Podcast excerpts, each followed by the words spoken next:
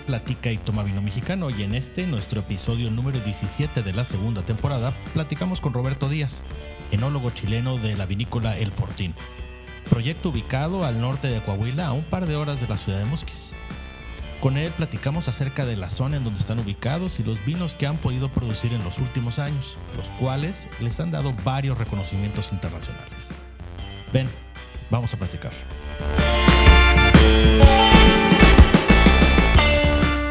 Roberto Díaz, ¿cómo estás? Bienvenido a Platica y Toma Vino Mexicano. Hola Daniel, todo muy bien, ¿y tú? También bien, gracias. Un gusto tenerte aquí por primera vez eh, para platicar un poquito de vinos eh, y más en, general y un poco en específico de los que haces tú y de, de, dónde están. Y pues para empezar, como siempre, me gustaría que nos dieras un poquito de contexto de quién eres y de dónde vienes. Este, y luego ya nos arrancamos hablando de vinos. Perfecto, perfecto. A ver, soy Roberto Díaz, soy el enólogo de la, de la vinícola del Fortín ya hace siete años. Eh, voy por el octavo año ya. Eh, soy chileno eh, y cómo llegué acá, bueno, nunca me gustó mucho la idea de quedarme en el mismo lugar en el que había vivido toda mi vida. soy de una zona productora de vino, típica productora de vino en Chile, se llama Valle de Curicó.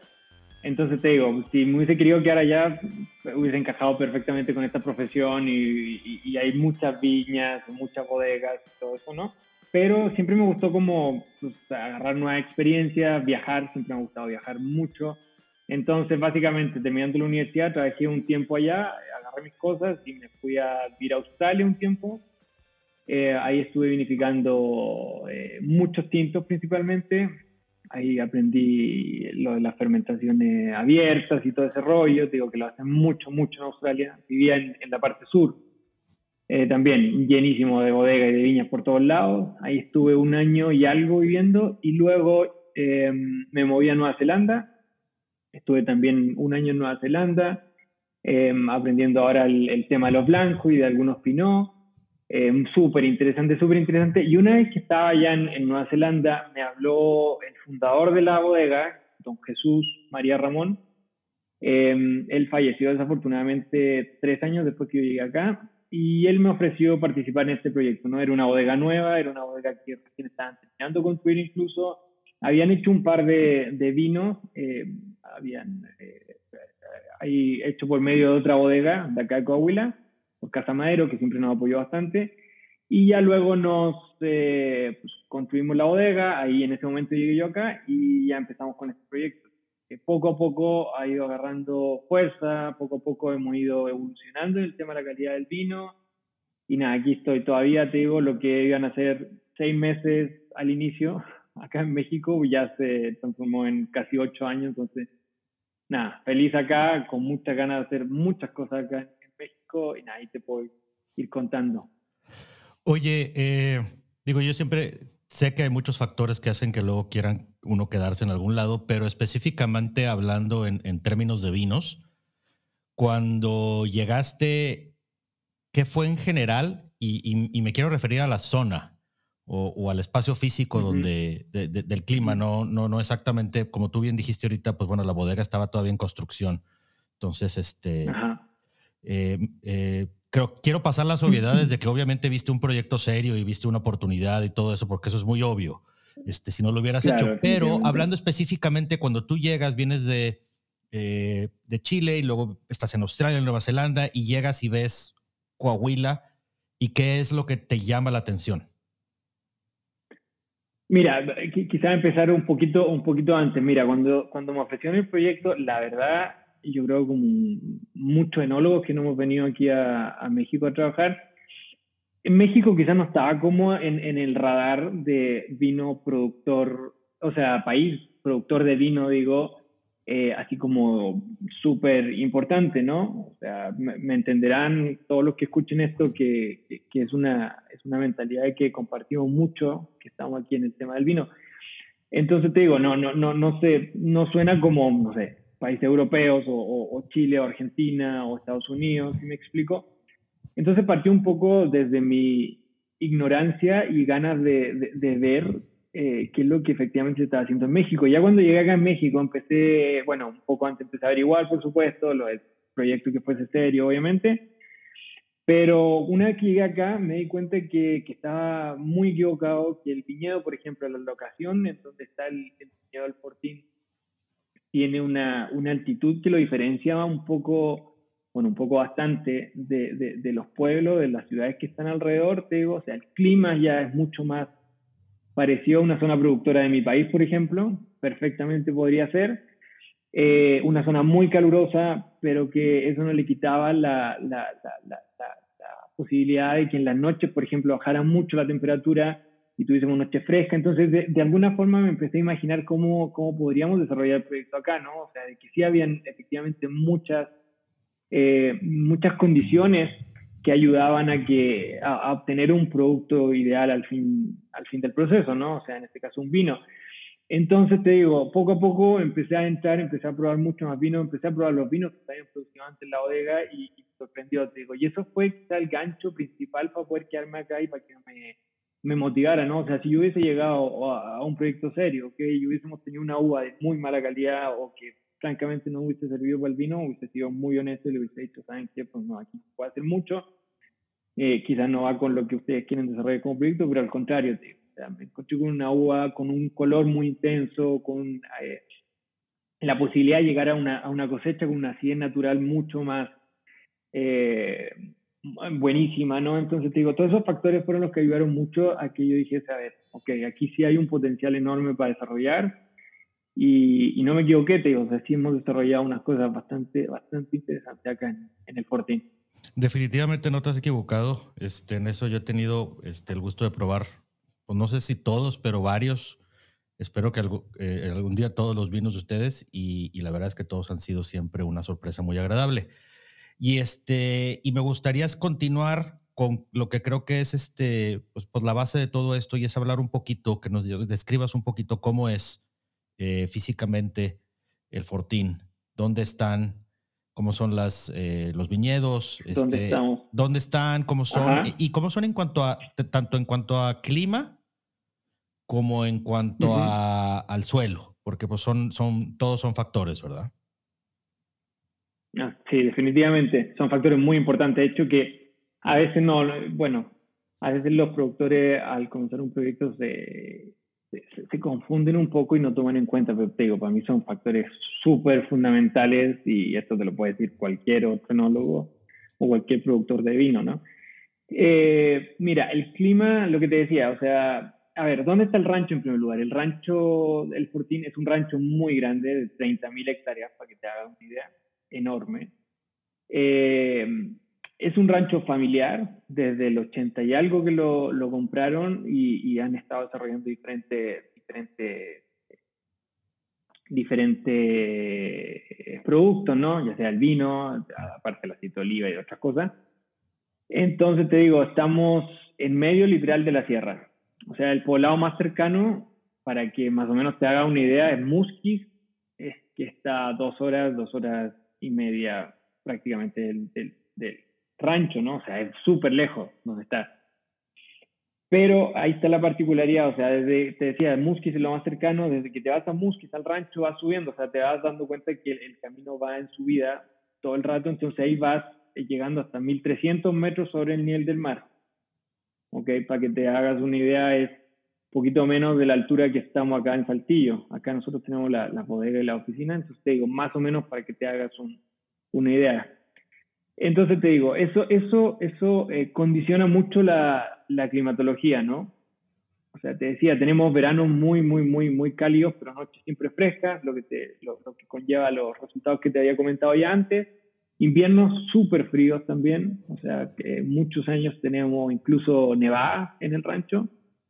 Eh, entonces te digo, eso, eso, esos factores climáticos son los que a mí mucho me gustan, ¿no? O sea, dejas la, la, la, la vid, la dejas descansar cuanto tiene que descansar, empieza a brotar en momentos en que empieza a aumentar la temperatura, te digo, es todo muy paulatino, no es tan brusco como quizás como, lo, como la zona alrededor, ¿no? Y ya en base al suelo, pues tenemos algo súper característico en el viñedo. Tenemos dos zonas básicamente. Una zona, eh, la primera que se plantó, que fue en, una, en, un suelo un poco más franco-arcilloso. O sea, la retención de agua es mucho mayor, por lo tanto la, a las vides les cuesta mucho menos crecer en esa, en esa zona. Y ya las hectáreas más nuevas, de alguna forma, las últimas que plantamos, están en la parte más alta, entonces es una zona súper calicienta, o sea, muy pedregosa, muy pobre. Eh, bueno, tiene lo suficiente para poder desarrollar la vid, obviamente, pero ahí nos dan uvas completamente diferentes, o sea, nos dan una producción mucho menor. Eh, ahí sale, por ejemplo, el Cabernet, que va una de, la, de las líneas súper selectas que tenemos nosotros, que es la línea tope, eh, una selección familiar de Cabernet Sauvignon.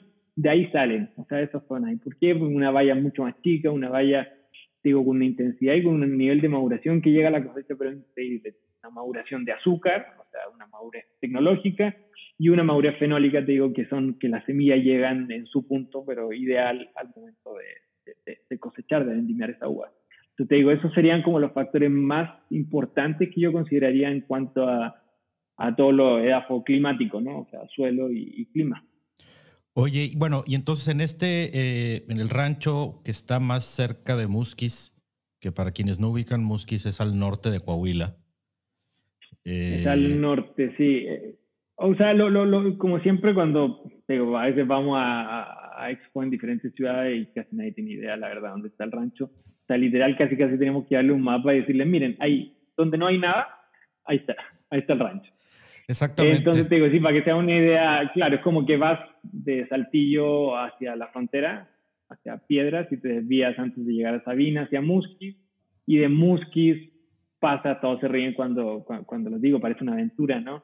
Pero pasa por la comunidad de los negros mascobos, luego pasa por los indios Kikapú, te digo, o sea, es muy, muy interesante el camino en sí. E, e, es una aventura ya.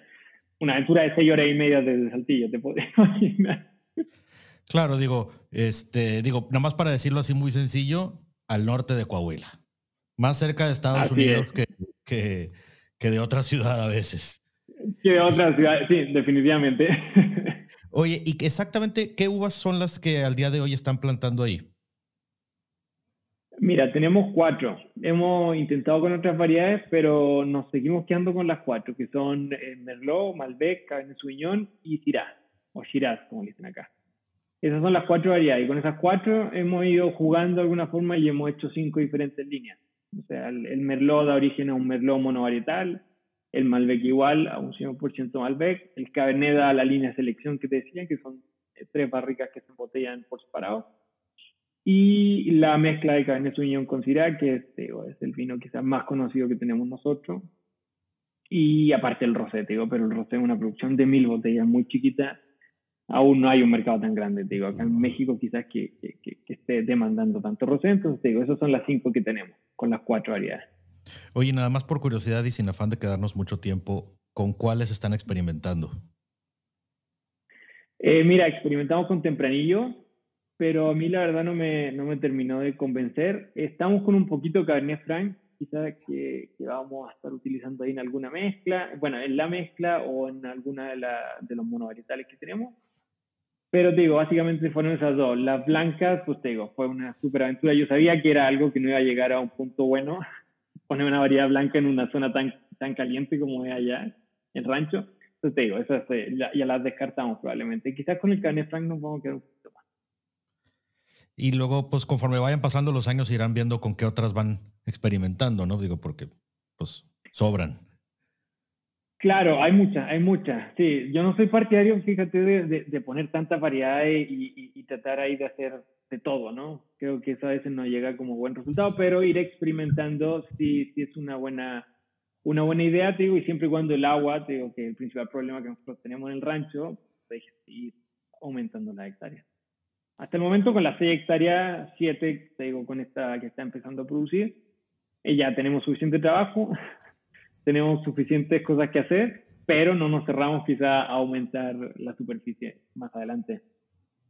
Oye, ya que estamos hablando de los vinos, pues hablemos en específico eh, de un vino que de hecho tengo aquí, que es el Blend Cabernet Sauvignon Shiraz 2016.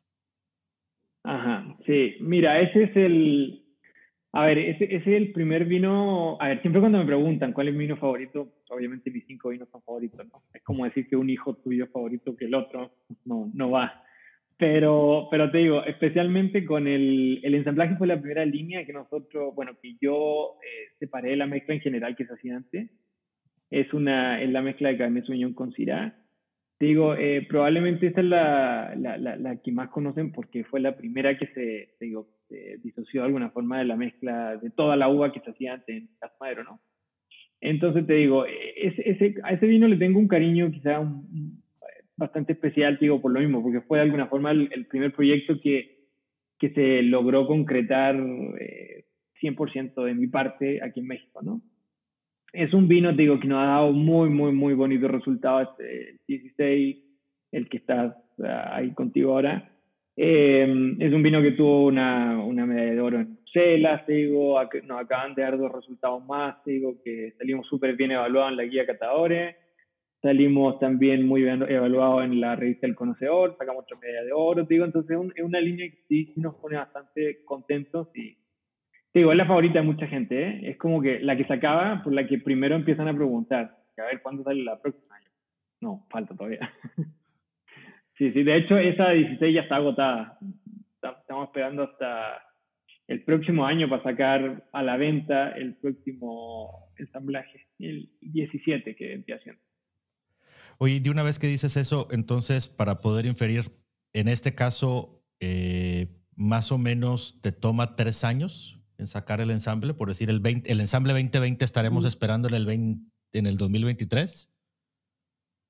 Probablemente sí, sí, sí. Mira, la, en general el, el ensamblaje lo dejamos 12 meses de, en barrica, es una barrica nueva, te digo, es para la única línea esa y la del carnet 100% con la que utilizamos barricas nuevas, ¿okay? Las otras van en barricas usadas con, uno, con un uso o con dos usos.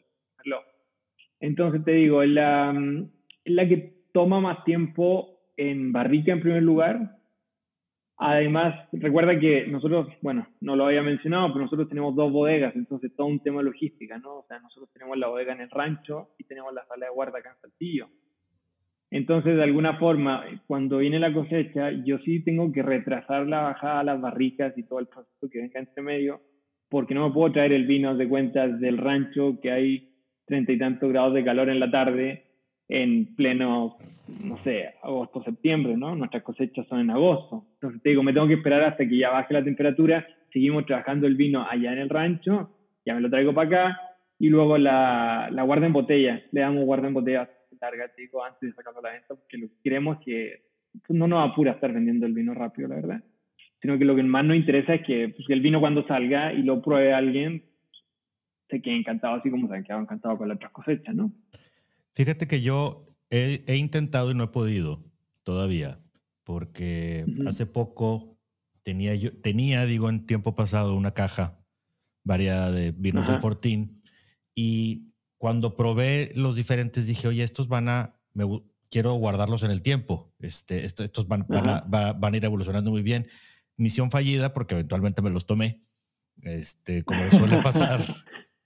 Este, pero ahora estoy siendo un poquito más consciente y las estoy separando del lugar eh, este, y las tengo menos accesibles. Este, eso, eso, como que se te olvide, ¿no? Sí, que se me olvide que la tengo cuando menos un año o algo así. Y, y sí, eh, eh, pues sobre todo uno que trabaja en esto, que, que, puedo. y, y, que yo diría que aparte es como que parte de mi obligación, por decirlo así. Ir, ir guardando e ir viendo, este, ir comparando. Y luego, porque aparte esos ejercicios de ir comparando las, las diferentes añadas, no nada más dejar que un vino, olvidar un vino por ahí unos 5 o 10 años, digo, bien olvidado, me refiero, este, bien guardado. este, y luego ver qué pasó, porque son vinos muy, muy diferentes. 10 eh, años o 5 años, todo le hacen mucho al vino. Y creo que eh, no me había tocado eh, hasta ahorita, creo que es la primera vez que lo voy a decir realmente, pero ya lo había pensado decir, creo que estos tipos de vinos del, del, Fortín van a poco a poco ir encontrando el lugar en grandes vinos. Ya he dicho yo, creo yo que, que, que, una de las cosas que va a suceder con Coahuila es que los proyectos de Coahuila que son menos que en otros lados y que van más despacio que en otros estados, pero creo que poco a poco se van a ir, es mi pronóstico personal, creo que con los años se van a ir enfocando a grandes vinos, a vinos de guarda, Definitivamente. Vinos, este, no vinos de volumen. Eh, no veo a, digo, obviamente sí, pero los proyectos nuevos que estoy viendo, tanto como ustedes o los que están en, en, Arteaga y, los nuevos que han salido en Parras, los veo, yo me imagino que en el futuro van a estar más enfocados en eso que en volumen. Definitivamente, definitivamente. Yo creo que una Coahuila es una región que, como te decía al inicio, ¿no? una región que tiene mucho potencial, mucho potencial. Y es lo que en algún momento hemos hablado acá como, como empresa antes, ¿no? O sea, el, el, no ser una zona, bueno, sí tiene tradición, ¿no? Pero creo que sí me va a entender de que esto del vino es algo relativamente nuevo acá en México, o sea, no es algo que lleva 60 años en, en producción, ¿no? Entonces creo que los productores de aquí de Coahuila hicieron muy bien en primer lugar en cada uno hacer diferentes tipos de vino, te digo. O sea, no hay, bueno, sí hay vino malo, ¿no? Digo, en general, ¿no? Así que de que existen vinos malos, ¿no? Sí, hay vinos que tienen defectos y es lo mismo que me preguntan siempre, ¿no? Pero yo creo que en Coahuila lo que nos está ayudando mucho es que cada productor se está atreviendo a hacer su proyecto como para demostrar qué es lo que tiene en su viñedo y creo que lo están haciendo muy bien y aparte eso ayuda de que, pues es una región muy grande, Coahuila. O sea, Coahuila es un estado enorme, ¿no? Entonces tenemos diferentes tipos de vino, o sea, no podemos tratar de hacer el mismo vino como lo que pasaba antes, ¿no? Que, que mucho era también por la misma mano de, que es un excelente enólogo, digo, Paco, pero es lo que yo he hablado incluso con él, o sea, antes los vinos todos tenían su, su marca personal de alguna forma, entonces los vinos se parecían mucho a los de Coahuila, se parecían mucho, o sea, sí probé los vinos que se hacían antes y se parecen mucho y muy ricos, ¿no? Inevitablemente ahora cada Eso, eso, inevitablemente te digo, o sea, así como a mí me han dicho cuando prueban los vinos de que, no sé, hay gente que entiende mucho, mucho vino y ha probado muchos vinos y prueba el de nosotros, el del Fortín, y nos dice, oye, de casualidad eres chileno o argentino o por ahí sin escucharme hablar ni nada, ¿no? O sea, va, va la marca del enólogo también de alguna forma en el vino, igual con no sé, con José, por ejemplo, que es español, él también tiene un estilo de vino muy, muy, muy español a veces para sus cosas, te digo. Entonces, cada uno va aportando y cada bodega, cada viñedo va aportando lo suyo en, cuanto a identidad, ¿no? Entonces, me gusta mucho eso, que estamos viendo vinos que sí, quizás se van a consumir un poquito más joven, pero otros vinos que tienen un potencial de guarda, pero increíble, te digo. Nosotros hemos hecho las verticales, a los que no entienden este concepto, es cuando agarras el mismo vino de diferentes añadas, ¿no?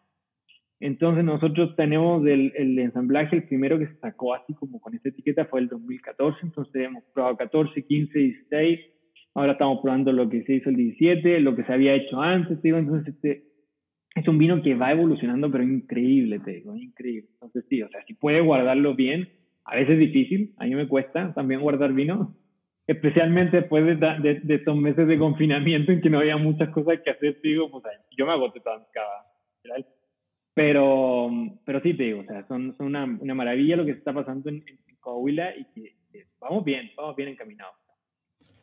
Yo creo que sí, la verdad es que sí van muy bien. Ahorita quiero tocar brevemente dos temas. Uno, eh, bueno, obviamente, eh, digo, de nuevo no tiene nada la industria en Coahuila de, del vino, porque pues tiene históricamente muchos años, pero siendo, teniendo sentido común, pues no. Este, tenemos pocos en realidad y si nos comparamos con el resto del mundo, pues ni se diga.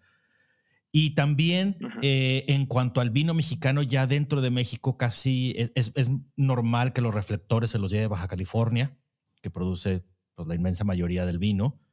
Creo que ya la, estadística ya no anda los, ni en los 90 ni en los 80, creo que ya anda en los 70 y altos. Eh, no quiere decir que Baja California produzca menos vino, al contrario, produce más vino. Lo que pasa es que hay estados que están produciendo cada vez más y entonces el, se empieza a dividir de otra manera la gráfica. Eh, pero creo que sí, eh, Coahuila está, para mucha gente está siendo una novedad, eh, más allá del, del, del, jugador de toda la vida que es Casamadero, pero creo que está siendo una novedad muy interesante y también porque son dentro de Coahuila, pues son regiones diferentes. Ustedes están, bien podrá ser otro estado, a, la distancia de donde está Casa Madero o donde está eh, bodegas del viento o los cedros. Bueno, los tres lugares no tienen absolutamente nada que ver el uno con el otro.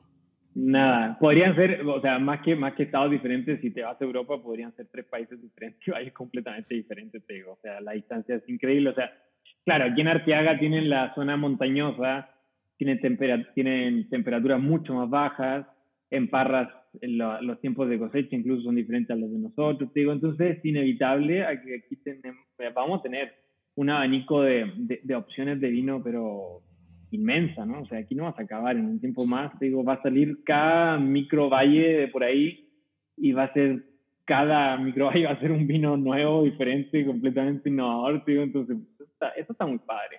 sí, yo creo que poco a poco... Eh y esto no, nada más en Coahuila, sino en todo México, nos vamos a ir dando cuenta de repente que hay, digo, México está lleno de microclimas y, pequeños lugares así. Y poco a poco, eh, eh, en Coahuila yo sé de dos, tres personas que ya traen el, el gusano en la cabeza de decir, ah, mira, y se dará donde tengo yo mis cosas.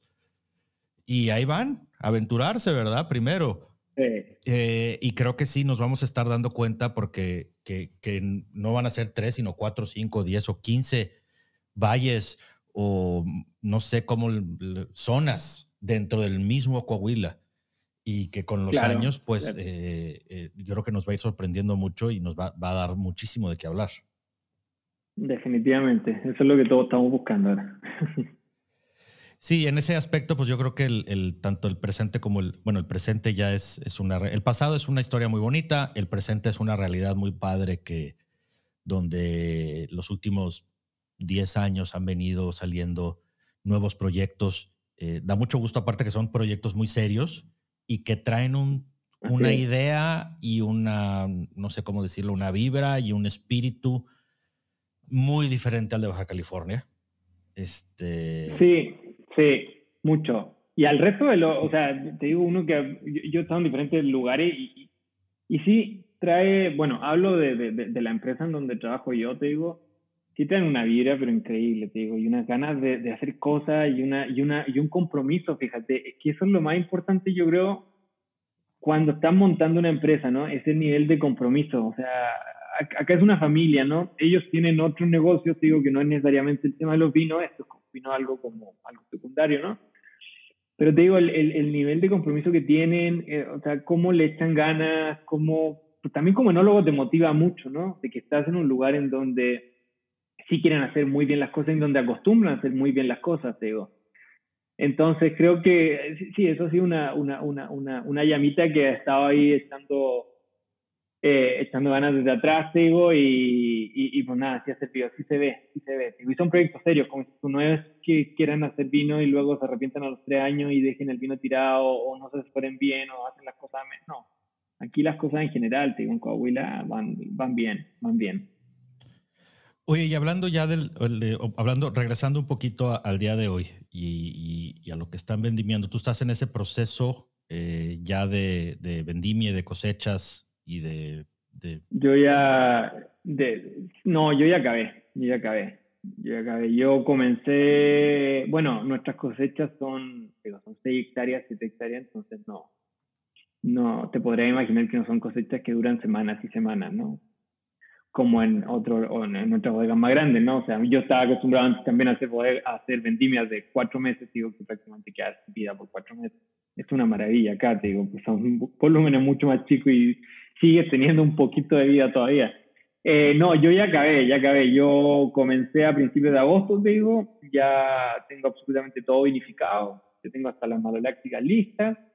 Eh, estoy en proceso de clarificaciones de los vinos ahora. Y ya luego te digo esperar para traérmelos para acá, para Saltillo, y para poder meterlos en barrica y seguir ahí con el añejamiento de las diferentes cosechas. El rosé eh, te adelanto, el rosé este año quedó buenísimo. Lo hicimos de, de Merlot, de un, cuartelito de Merlot que tenía ganas hace mucho tiempo de dejarlo exclusivamente para el rosé. Y este año al final se pudo hacer. Y, y nada, te digo, pero ya, ya el proceso básicamente, ya, ya me quité el, peso más grande del año que es la vendimia, por lo que te preparas meses y meses antes. Y afortunadamente todo salió muy bien, salió pero perfectísimo. Una cosecha gigante, 38 toneladas, que para nosotros, te digo, es un mar de uva, para otros podrán ser ahí la cosecha un día probablemente, pero te digo, nosotros para nuestra hectárea que tenemos fue increíble, fue el año que hemos cosechado más. Teníamos de dos, de dos años, dos vendimias que habían estado, bueno, la del 2018, sí, si te lo platico así rapidito, 2018 nos cayó una granizada por 15 minutos, viento, lluvia y todo, y perdimos toda la producción. En 2018 no tuvimos vino. a un día de poner las benditas mallas para la antigranizo. Se adelantó, o sea, fue una locura cómo se adelantó en una fecha que nunca antes había caído un granizo, pero bueno, cayó. Y luego el 2019 todavía la uva estaba bien, eh, la, la, la, parra estaba bien eh, maltratada todavía, te digo, acuérdate que las producciones del siguiente año ya están, eh, están siendo inducidas este mismo año. Entonces te digo, se perdió mucho, se perdieron de esas te digo, bajó mucho la producción y el año pasado tuvimos, no sé, 12 toneladas en total, que es bastante poco, es un tercio de lo que estábamos esperando, pero este año ya se repuso y, y no, la calidad buenísima, muy bonita uva tuvimos. Oye, todo este, eh, cuando tienes, eh, me quiero imaginar que tú tienes tu manera de, misionar y decir, sabes que vas a producir diferentes tipos de vinos por diferentes, este, es el ensamble, los diferentes tipos de uva, eh, y tienes uno al que llamas, pues el que está superior, por decir así, ¿verdad? ¿En qué momento, digo, hace rato lo mencionaste, que hay una parte o ciertas uvas que, del viñedo que ya casi, casi están reservadas este, o que van a acabar en, ese vino. Eh, pero conforme tú vas cosechando y vas procesando la uva y la vas viendo, digo, supongo que ahí sucede algo y luego conforme vas, vinificas y vas probando y todo, ¿qué factores a ti, muy sencillamente, son los que te hacen decir, a ver, espérame, esto va a ir para acá? Y vas separando, pues no sé, vamos a decirlo, no me gusta decir la palabra premium, pero porque no quiero inferir que lo otro está mal de ninguna manera, pero las mejores cosas o las cosas que ¿qué, te llama la atención y decir, este se viene para acá? O sea, las cosas que separas para hacer algo especial. Bueno, primero, primero eh, viendo el suelo solamente ya te das cuenta de que ahí o sea, sin, sin producción todavía, te digo, te das cuenta de que en un suelo tan pobre, te digo, que la producción sí va a ser mucho menor y probablemente si lo conduces bien va a dar una uva más chiquita, más concentrada, te digo, que es lo que nosotros tenemos en esos cuarteles, ¿no? así lo vas viendo poco a poco, o sea, ya la, la, fermentación y el proceso fermentativo son diferentes, o sea, vas, eh, bueno, todo el vino se cuida, obviamente, ¿no? Pero si, pero a, esos cuarteles, a esas vinificaciones en general, se, se, microvinifican, o sea, en el tanque más chiquito, en donde todo es mil veces más fácil de controlar, ¿no? O sea, te podrías imaginar que un tanque grande que tiene mucha uva, a veces las temperaturas varían entre el, centro del, de, la, de la cuba, ¿no? del tanque, ¿no? Para que no se confunda con la otra Cuba, del tanque. Eh, y luego, en estos tanquecitos más chicos, te digo que son de mil litros, dos mil litros máximo, eh, pues ahí vas teniendo, le vas poniendo como mucha más atención, ¿no? O sea, las temperaturas son mucho más uniformes en todo el tanque, las levaduras que utiliza eh, de alguna forma son levaduras que te dan origen a un vino más estructurado, un vino que lo puedes, lo tienes que guardar un poquito más en botella, pero te da un perfil de vino totalmente diferente, ¿no? O sea, un perfil de vino quizás para las personas que ya están acostumbradas a tomarse un vino más potente, un vino más eh, con un esqueleto mucho más fuerte, ¿no? Entonces, desde el momento de la cosecha, desde el momento en que tú estableces un viñedo, ya sabes que más o menos para allá va a ir la uva. O sea, la fermentación le sigues poniendo la levadura en específico, el control de temperatura y densidad es mucho, mucho más eh, atento en, ese, en esos tanques específicamente. Las barricas, el tostado a las barricas, digo, es todo un proceso, ¿no? Todo un proceso que nace desde el momento en que te estableces como viñedo a que empiezas a hacer todo el proceso en sí, ¿no? En cada una de, esas etapas quizás eh, le pones el mismo cuidado que los demás, probablemente, pero lo enfocas más bien. La uva la vas enfocando como a otro estilo de vino, ¿no? Por ejemplo, si lo comparas con el Merlot, el Merlot sí eh, de alguna forma el Merlot sí es vinificado eh, pensando en que va a ser un vino de consumo un poco más rápido, ¿no? El Merlot es un vino que se consume, que se embotella mucho antes, que lleva otro tipo de barrica, que está orientado a otro público, ¿no? O sea, desde, desde el inicio tienes que ir fijando como todas esas líneas de producción. Claro, y luego eh, eventualmente tú decides, bueno, este vino va a tener que pasar X cantidad de tiempo en la botella, hasta que tú consideres que ya está este, listo para ser consumido, aun y cuando obviamente el vino va a tener todavía más años de vida. Este, luego, pues también el mercado te va a presionar un poco y, te vas a ver medio obligado. Hay quienes se ven obligados a sacarlo mucho antes de lo que quisieran, este, porque el mercado suele ser muy, muy este, duro al respecto. Eh, no entiende a veces mucho de plazos. sí, sí ya dámelo, lo quiero ya ahorita. Y este es un tema eh, que, lo he tocado algunas veces, que es eh, la gente no estamos, y, lo digo a nivel mundial, eh, hay una estadística muy padre que ya le he dicho aquí, que es este, lo que tarda el vino de que sale de la tienda, de la última, de la última tienda, o sea, que es comprado por su consumidor, a que es consumido, el promedio de tiempo a nivel mundial es dos horas y media. Lo cual pues te dice que compramos el vino para consumirlo. Eh, básicamente nadie estamos guardando vino. Eh, yo creo que ha de ser un porcentaje ridículo de gente en las que, más allá de la gente que por alguna razón u otra trabajamos en esto, que estamos medio obligados a, este, cuando menos tantitos, pero el resto del mercado, la realidad es que casi nadie, yo creo que uno de cada 100 personas ha de tener, si acaso, eh, un pequeño refri o algo por el estilo y empezar a, guardar botellas, porque también yo creo que eh, entre más se ha hecho conveniente comprar vino, mientras cada vez más opciones hay, los supermercados, este, cada vez hay más tiendas de vino y luego ya eh, el, pedirlo por internet y el que te lo entreguen el mismo día y todo, pues uno empieza a decir, ¿y, ¿y para qué cargo yo con el inventario? ¿verdad? Mejor que lo cuide el distribuidor o que lo cuide. Cuando quiera el vino, voy por él. Ajá.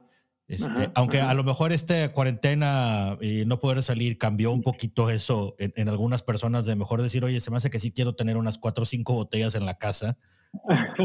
Por si pasa algo peor. Por si pasa algo peor, sí, porque nada peor que a la hora de que ya está cerrada la tienda ya no tengas vino. Eso sí, sí, eso es trágico. Sí, todavía durante el día, pues bueno, tienes la oportunidad de ir, ¿verdad? Pero creo que, digo, en, en ese en específico a lo mejor sí nos va a cambiar un poco esa esas, este, decir, oye, ¿sabes qué? Quiero tener tres, cuatro, cinco, seis eh, botellas en la casa. Quienes estén escuchando esto, hay refris para vino de seis botellas que en realidad salen nada caros y te resuelven ese problemita en cinco segundos.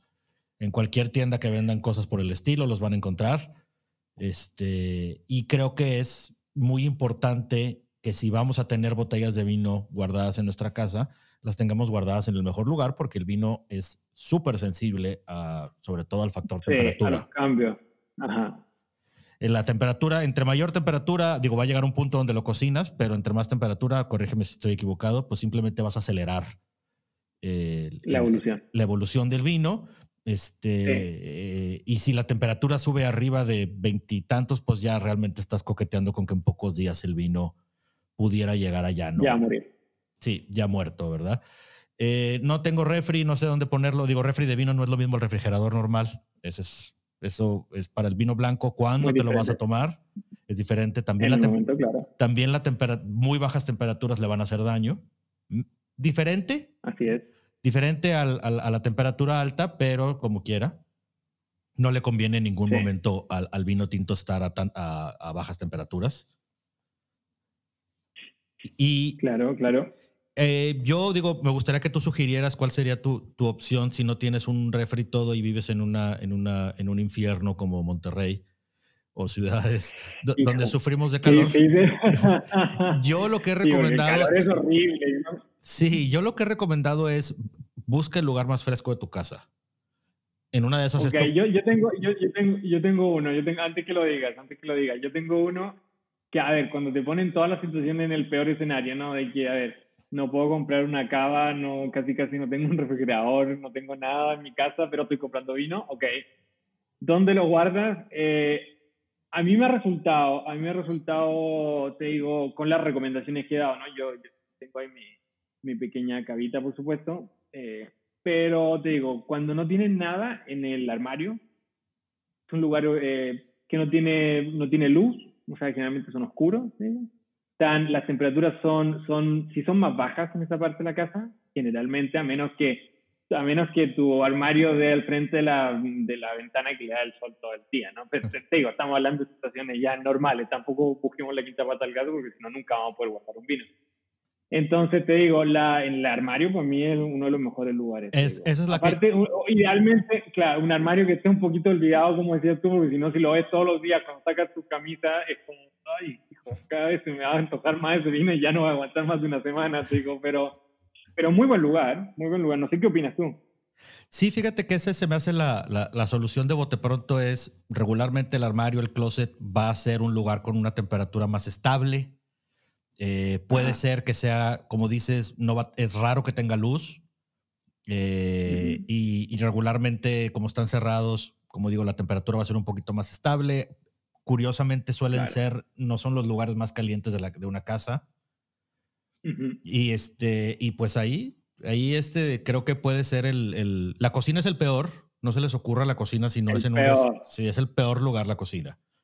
Probablemente solo seguido por afuera. Claro, afuera al sol. Esa es la peor opción y luego la cocina. Y luego la cocina. Entonces, este, ese puede ser una opción. En caso, lo más recomendable obviamente son estos pequeños refris, cabitas de vino. Eh, creo que es por mucho, son muy prácticas. Llegas, las conectas, pones el vino y te olvidas del asunto. Claro, claro, claro. Pero, ¿sabes qué, Daniel? Mira, yo te quiero hacer un, comentario y creo que, creo que lo que, bueno, tú también, yo creo que piensas exactamente lo mismo, ¿no? El tema de la simplicidad del vino. O sea, eh, creo que es un paso el que, el que tenemos que dar, ¿no? Y uno de, estos, uno de los temas es la temperatura, ¿no? Que la gente piensa que para poder guardar un vino tienes que comprar una cava o mandar a hacer una cava que va a ser carísima, que no, no, no tengo cómo construirla, pues bueno, no tomo vino. O sea, hay mucha gente que se asusta con el tema del vino todavía, ¿no? Que es un tema complejo y no es un tema complejo, o sea, es un tema lindísimo, pero no es complejo, esto es para disfrutar. Lo que siempre les digo, o sea, el, vino también es para pasarla bien. Y no guarden tampoco vino solamente para cuando se case la hija de no sé quién o tu hija o, o, no sé, hay unas cosas así. Que la gente literal guarda los vinos para bautizar sus nietos no es tan así, creo yo, el tema del vino. No sé qué piensas tú, pero yo creo que el tema del vino es mucho más simple. Crecí en una... Mi, abuelo, el papá y mi mamá tenía una bodega de vino. Digo, en Chile es muy habitual que la gente tenga eh, bodegas de vino, ¿no? O sea, no, no, no, no es sinónimo de, de, de, de, una riqueza interminable, ¿no? Allá es muy parte del día a día, ¿no? Entonces, yo vengo de una familia en donde todos los días hay una copita de vino donde no es necesario esperar el fin de semana, no es necesario esperar la super comidota con tus amigos especial una vez al año, no, o sea, el vino es parte del día a día, entonces creo que estas soluciones, por ejemplo, guarda el, vino, si no tienes cava, guárdalo en un armario, pues creo que sirven a, a, hacer más simple el tema del vino, ¿no? A hacer más simple, a hacer más, más cercano, porque al fin y al cabo a todos nos conviene tomar vino. Para el consumidor es súper saludable siempre y cuando se mantenga, obviamente, en, en volúmenes razonable, ¿no? No, no, no, tampoco uno incentiva el alcoholismo ni nada. Entonces digo, o sea, si, tienes control de eso, eh, pues el vino es básicamente cosa positiva. Para el enólogo, pues su vino se está dando a conocer, para la empresa, pues obviamente el tema económico, para el país, pues tiene una, una imagen ya México de que está produciendo buenos vinos, digo, está entrando dentro de ese, de, ese listado de países a nivel mundial con buena calidad de vino, digo, entonces creo que creo que conversaciones como estas también ayudan mucho a que la gente entienda que el vino es vino para tomárselo y ya. Exacto. Del lado del consumidor, del lado del consumidor creo que, eh, y a mí me gusta, pienso igual que tú, que hay, que tenerlo, eh, hacerlo de la manera más accesible y sencilla y que sea amistoso para que la gente no le dé miedo consumir vino. Lo complejo del vino, sí, el universo del vino puede ser súper complejo y es enorme y producirlo tiene toda una gracia y sí, pero tú como consumidor no, te, no tienes por qué complicarte la vida. Este, y, por otro caso, por otro lado, lo que mencionas también de tampoco hay que guardar el vino eternamente. Eh, el vino tiene, digo, no solo tiene una fecha de caducidad, o sea, todos los vinos eventualmente se van a convertir en vinagre, todos, es una certeza matemática, unos antes que otros. Eh, claro que hay vinos una categoría muy especial que duran muchos años, la gran mayoría de los vinos no duran tantos años.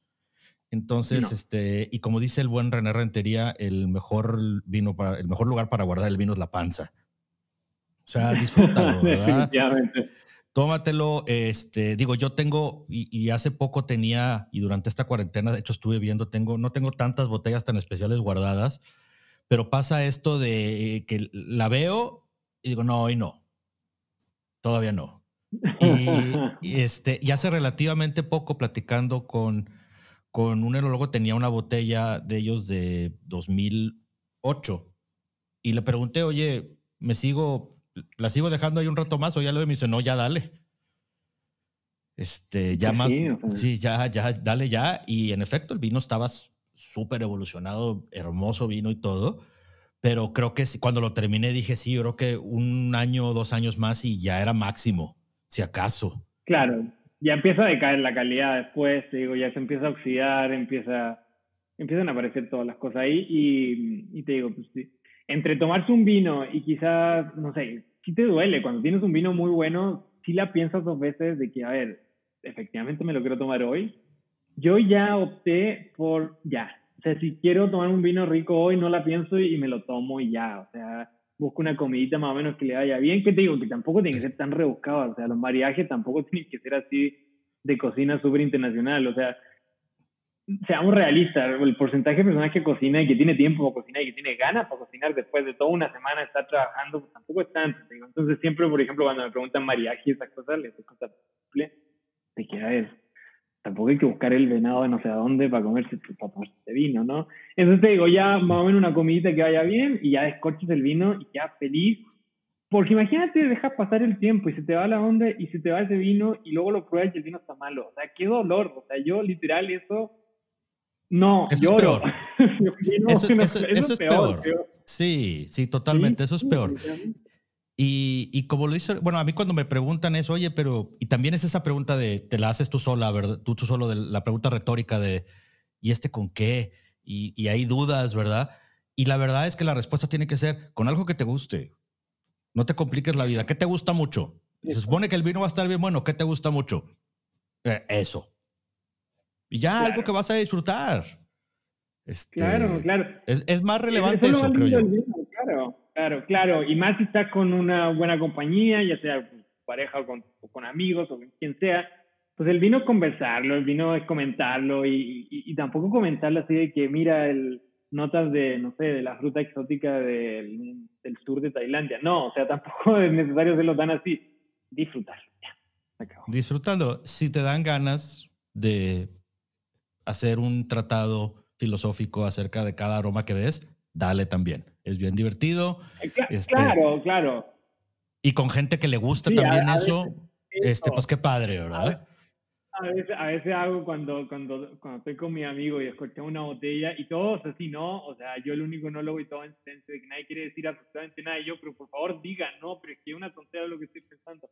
En algún momento probé un vino, no me acuerdo qué, qué, qué variedad era, y alguien que no quería decir que olía como a, a la, cuando las cortinas estas de baño plásticas, cuando las abres, no sé si te has fijado que tiene un olor súper fuerte y le da vergüenza decir eso.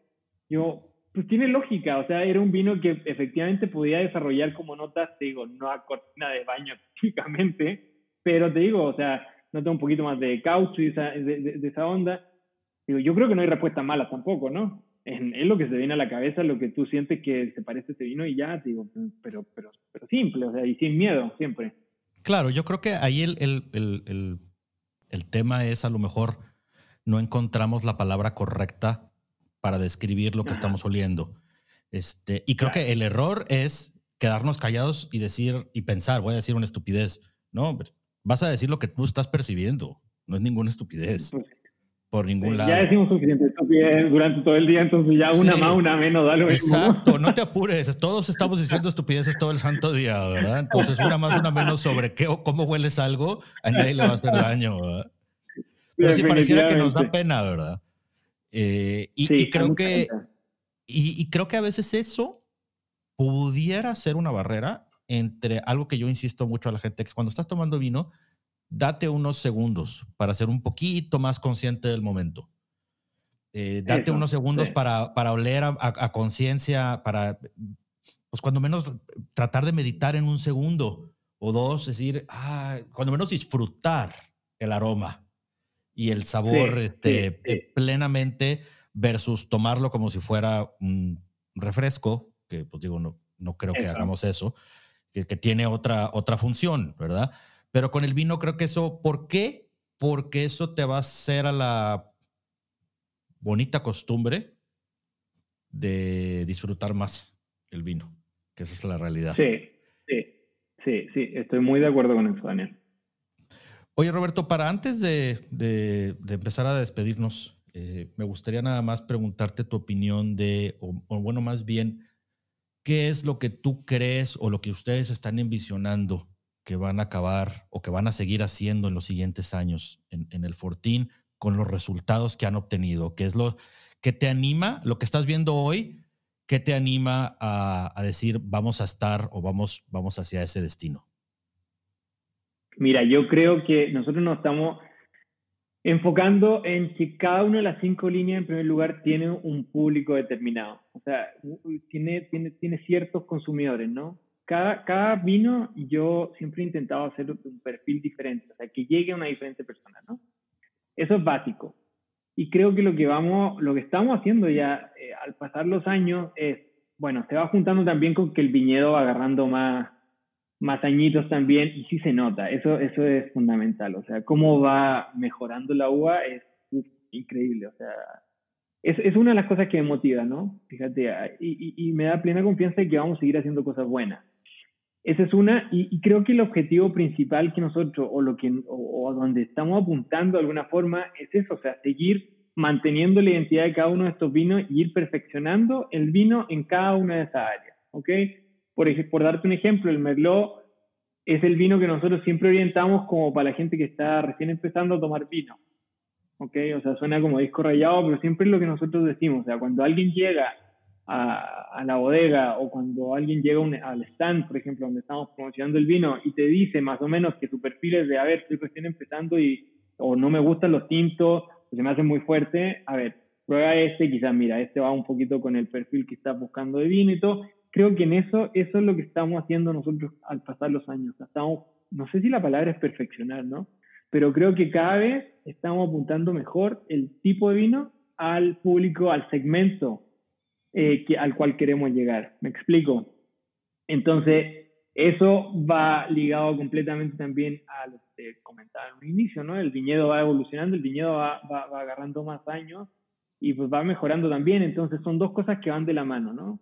Una eh, es esto de, la identidad del vino, ir encontrándola cada vez de una forma más satisfactoria, junto con la calidad que va a ir subiendo, por supuesto. Pues sí, obviamente uno, uno esperaría este, que conforme van pasando los años, pues no solo el viñedo, digo, todos los viñedos van mejorando y van, van, van, van haciéndose, se van robusteciendo con la edad. Y además, pues uno va teniendo más experiencia y vas este, haciendo más, más sabio al respecto, ¿verdad? Me llama mucho la atención eh, el hecho de que quieren eh, y, que tienen muy bien definido el querer eh, definir cada vino bien para su mercado, para el tipo de persona que lo va a probar. y esto, a pesar de lo que mucha gente luego, bueno, no mucha, alguna gente dice o, entre líneas decimos este, sin querer a veces, no hace ni mejor ni peor a, uno, a ninguno de los vinos, son vinos diferentes que tienen momentos diferentes este, y, y, no quiero decir mercados diferentes porque luego pareciera también que, ah, bueno, de alto mercado, bajo mercado, como si fuera esto una calificación, cuando no lo es en realidad. El precio... no lo es, no, no. El, precio de un vino no es una calificación acerca del mismo, eh, aunque... A partir de ciertos precios pudieras argumentar que va a ser bien raro que te toques algo malo. Sí, pero, pero pero pasa y el precio no va a ir acorde con, la calificación, porque también hay una percepción propia que, es muy de cada quien de sentir si lo que pagaste entregó o no entregó.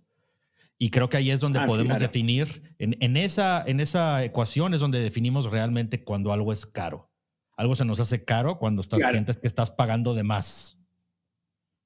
Como en todo, como en todas las cosas que uno paga, claro, claro, claro. Entonces, eh, creo, mira, en lo, en lo, objetivamente, con los vinos que tenemos nosotros, te digo, yo creo que la, la, la, relación precio-calidad, creo que nunca, y no te estoy mintiendo, creo que nunca alguien nos ha dicho este vino está caro para lo que es. Por el contrario, Daniel, fíjate que sí nos han dicho mucho de que se impresionan por el vino, por el precio que tiene el vino fíjate. O sea, lo que ellos esperaban pagar tanto, pues está esto y es como, ¿pero por qué?